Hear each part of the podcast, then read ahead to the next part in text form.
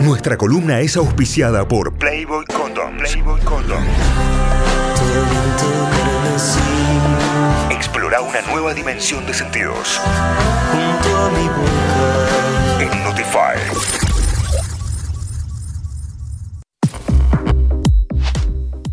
Hola Noé, buen día. Buen día para todos y todas. ¿Cómo están? Muy bien. ¿cómo estás vos? ¿Bien? Muy bien, muy bien. Con un poco de, tufo, viste que está como todo muy hot la, cuestión, pero bien. Bien, excelente, excelente. Bueno, me, parece bien.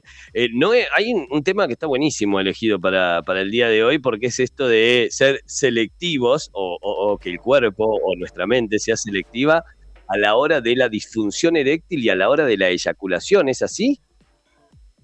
Así es, eh, en la cajita de preguntas del Instagram de arroba benedetto con B larga y doble T, eh, dos personas eh, a priori socializados varones me preguntaron en relación a esto función sexual selectiva, tanto en, en la cuestión erectiva como en la eyaculación precoz. ¿sí? Bien.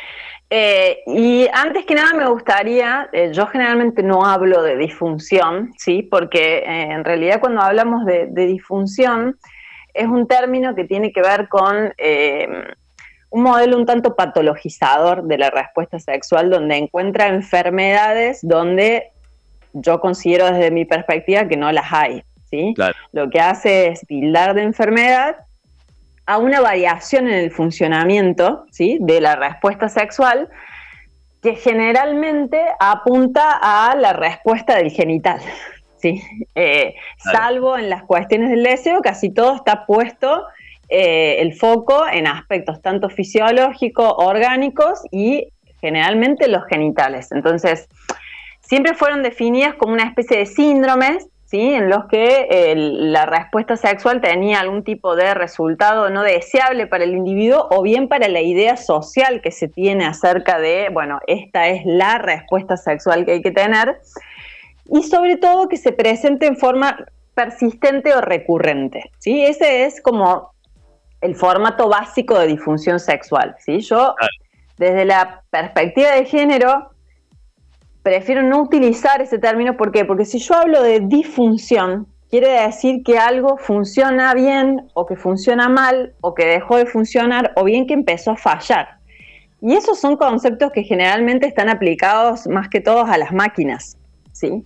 Entonces, pensar el cuerpo como una máquina, como algo que regladamente tiene que funcionar sí o sí de determinada manera, puede resultar un tanto complejo y por eso prefiero hablar de dificultades. Sí, las dificultades en realidad es cualquier apreciación que la persona haga de algún tipo de malestar o de insatisfacción que se experimente con cualquier aspecto de la vida sexual y no tan solo con la respuesta de nuestros genitales, ya sean de carácter psicológico, de carácter fisiológico o bien vincular o bien también sociocultural, ¿no? Si yo tengo en mi cabeza que la idea hegemónica social es rendir de tal manera, lo más probable es que si no llegue a eso, eso me genera algún tipo de malestar, ¿sí?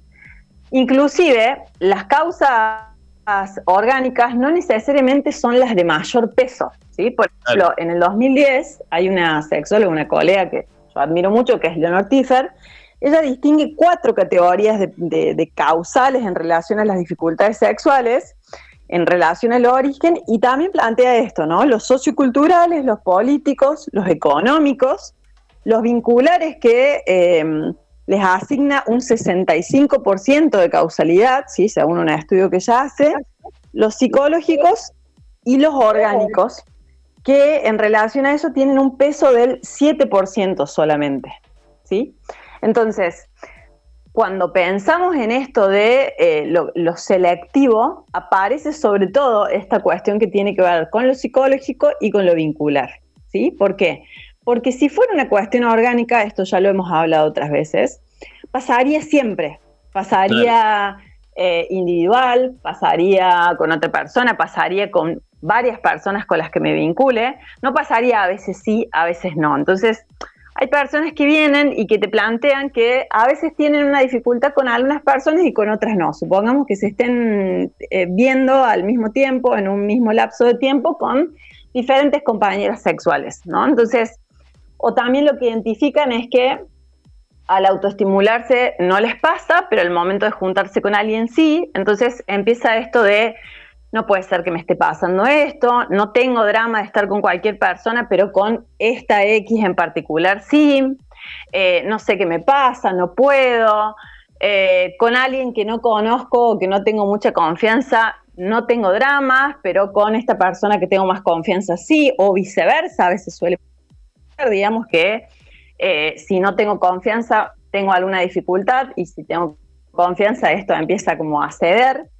Pero la característica de estas cuestiones selectivas, ¿sí? Eh, que, está bueno, esto se lo, se lo pusieron, bueno, la persona que mandó la cajita, pero en nuestro caso hablamos de cuestiones como situacionales, es que no son persistentes o recurrentes. ¿sí? No es que una cosa que nos pasó siempre durante un periodo de seis meses en todas las situaciones, sino que es más bien algo intermitente y justamente, como me decían, selectivo. ¿sí?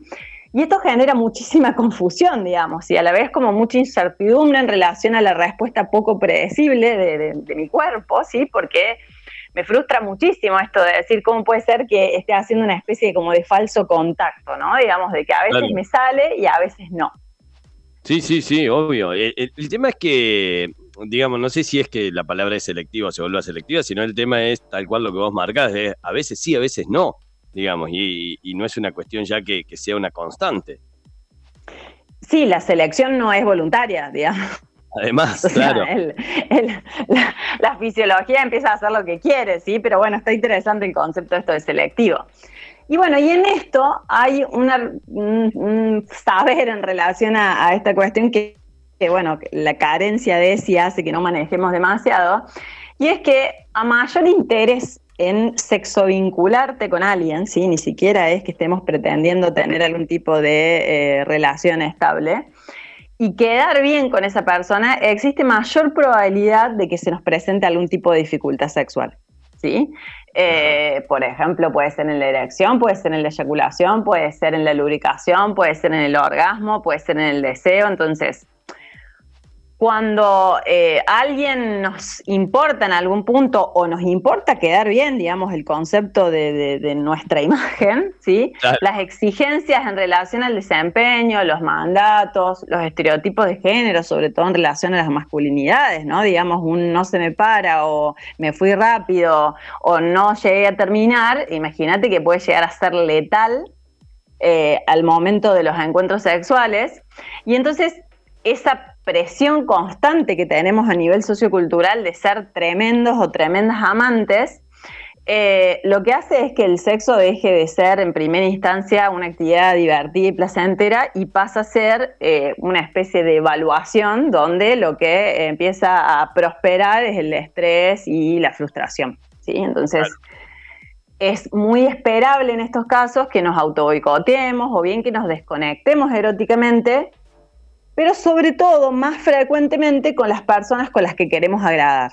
Con esto no quiero decir ni que estemos enamoradas, ni que querramos, eh, no sé, algo como mucho más eh, a lo largo del tiempo, ni... es solamente por alguna razón en particular con esta persona quiero quedar bien, ¿sí? Claro. Y esto también genera reacciones en la contraparte, ¿sí? Por ejemplo, vienen y te dicen, no se le paró, o no tuvo un orgasmo, o no lubricó, o terminó el toque, y esto debe tener que ver con que hay algo malo en mí, seguro que no le gusto, que no le excito, o que no le caliento, o que se debe estar viendo con otras personas, o que yo soy la que no soy bueno o buena en la cama, por eso pasó esto, o no le debe gustar mi cuerpo, sí, empiezan con muchas inseguridades en relación a la imagen corporal. Y es así que todo lo que ande dando vueltas en el aire suma para restar en relación a la autoestima. ¿Sí? No tan solo la persona que le pasa, sino con las que nos pasa. ¿sí? Y eh, la realidad es que generalmente, ¿no? Hay acciones, a ver, todo esto, ¿no? Digamos, si yo tengo, no sé, eh, de repente no lubrico con alguien que no me gusta, y mucho drama no me voy a hacer.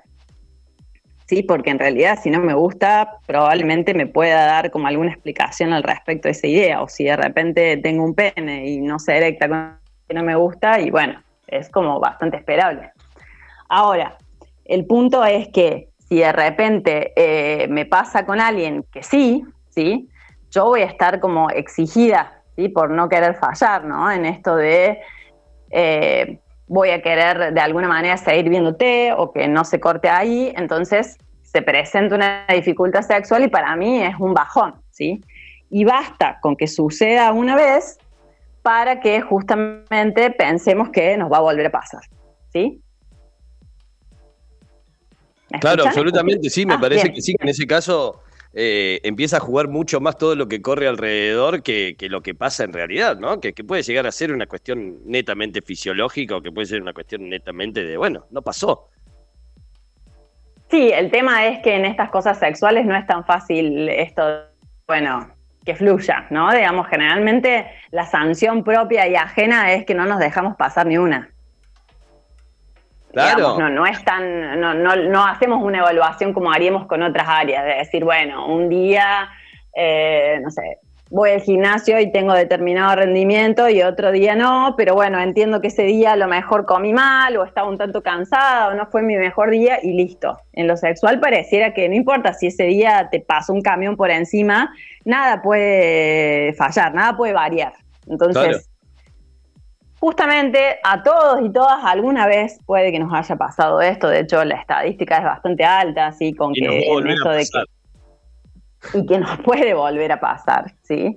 Eh, y en esto no quiere decir que seamos un mal polvo, igual ya el concepto de ser un mal polvo en sí mismo es como medio complejo, o que no sepas hacerlo, o que te vayan a dejar o cambiar por otra persona. Pero sí es cierto que cuando estás enfocada en todas estas presiones eh, en relación al sexo, el cuerpo no responde en clave la clave erótica que esperaríamos, sino que responde en plan huida, ¿sí? Y si yo me preparo para la huida, así sea consciente o inconscientemente, la ansiedad se va a hacer presente, a su vez la adrenalina se va a hacer presente y a veces la adrenalina está piola, pero un exceso de adrenalina no. Entonces, eso lo que hace es disparar una respuesta que negativiza o contrarresta o bien boicotea la respuesta sexual inicial. ¿sí? Entonces, si de repente tenía una erección, se va, o si de repente venía teniendo algún tipo de registro mantenimiento, lo más probable es que eyacule antes de lo que me gustaría. O que no tenga un orgasmo, o que si venía lubricando deje de tenerlo. ¿sí? y todo eso tiene que ver con una ansiedad muy, muy particular que aparece en los exámenes, que aparece en las evaluaciones, que aparece en las competencias, por ejemplo, es muy propia de eh, los deportistas de alto rendimiento, que tiene que ver con la ansiedad de desempeño o de rendimiento, ¿sí? Y justamente tiene que ver con la preocupación que surge por la expectativa, que tenemos una expectativa alta, de rendir adecuadamente en una situación dada. Y el adecuadamente claramente que es siempre a tope y sin variaciones, ¿no? Entonces, esa ansiedad obviamente que nos va a generar angustia, pero también va a tener un impacto en la fisiología del cuerpo. Entonces nos va a frustrar ese desempeño que teníamos como expectativa o que nos gustaría tener. Y lo que hace no tan solo es que los genitales se manejen como quieran, sino que también en este sentido la cabeza empieza a irse por otro lado. ¿Sí? ¿A dónde? A la tierra de las expectativas súper elevadas, a los juicios, a las comparaciones, es decir, todos estos eh, pensamientos que desde nuestra área de salud mental hablamos de, hablamos de pensamientos automáticos negativos, si no es vas a poder, eh, esto está bien, disfruta el momento, no, no te conectas con esas ideas.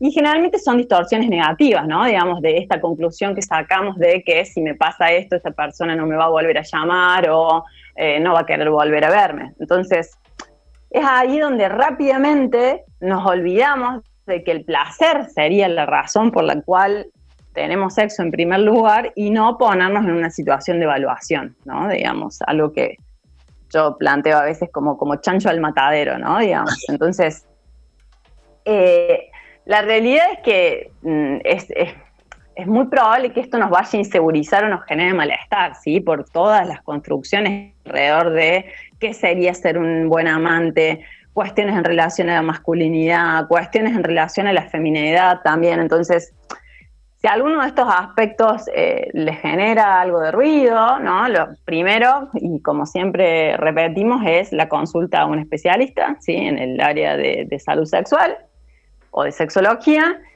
Y en el caso de que esto nos pase cuando nos estamos vinculando con alguien, para mí es súper importante el diálogo con estas personas, ¿sí? Sí. Porque para tener buen sexo es importante, como siempre el decimos, buen diálogo y tener conversaciones incómodas, ¿no? Pero, a ver, yo creo que el saldo, a fin de cuentas, es, si yo estoy haciendo un esfuerzo para que no se me note, ¿sí? Que, estoy cortando clavos, y no lo hablo con esta persona, ¿sí? A lo mejor me pasa esto y la situación que genera en el post es súper incómoda, ¿no? Digamos, hay gente que se enoja, hay gente que se da vuelta, hay gente que pide un taxi y se va, o hay gente que te pide un taxi y te va. Entonces, todo eso, que a lo mejor tiene que ver con la frustración del momento, quizás pueda llegar a ser un poco más eh, digerible si lo hablamos, ¿no? Digamos, eh, parte de, admitirlo y decir, bueno, sí, mira, la verdad es que me gusta o la verdad es que me genera mucha ansiedad esto, vayamos por lo otro, hagamos otra cosa, eh, no pongamos el foco justamente en esa parte de la respuesta sexual que se ve afectada por la ansiedad, ¿sí? Enfoquémonos en cosas que nos resulten disfrutables para, para las personas que estemos, ¿no? Totalmente, totalmente. Me, parece excelente. Excelente columna, como siempre, de Noelia Benedetto. Recuerden, leak.noeliabenedetto en Instagram, arroba leak.noeliabenedetto en Instagram. Así la buscan, así la empiezan a seguir. Ya mismo deberían ir a seguirla porque data como esta tira todos los días y muchísima también. Está compartiendo en historias y en el feed. Hoy van a encontrar esta nota en notify.com.ar, la van a encontrar en arroba notifyok, la van a encontrar también en la cuenta de Instagram de la licenciada. Y tienen el podcast si lo quieren revivir, si lo quieren reescuchar, si se lo quieren enviar a alguien, ¿eh? Eh, también está muy bueno, lo pueden buscar en Spotify o en Google Podcast como eh, Noelia Benedetto, el podcast de Notify Diario, el podcast de la Noe, y ahí está todo para que revivan esta columna. Obviamente en la nota web también ahí metemos el, audio del podcast para que lo puedan escuchar y tenerlo a mano siempre. Data muy buena, data por especialista y data que nos encanta compartir. Gracias, Noé. Excelente, como siempre. Que tengas una linda semana. De nada.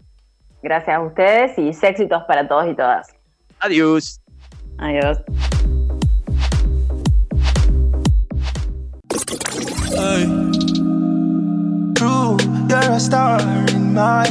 Auspicio Playboy Condoms. Explora con modo Playboy.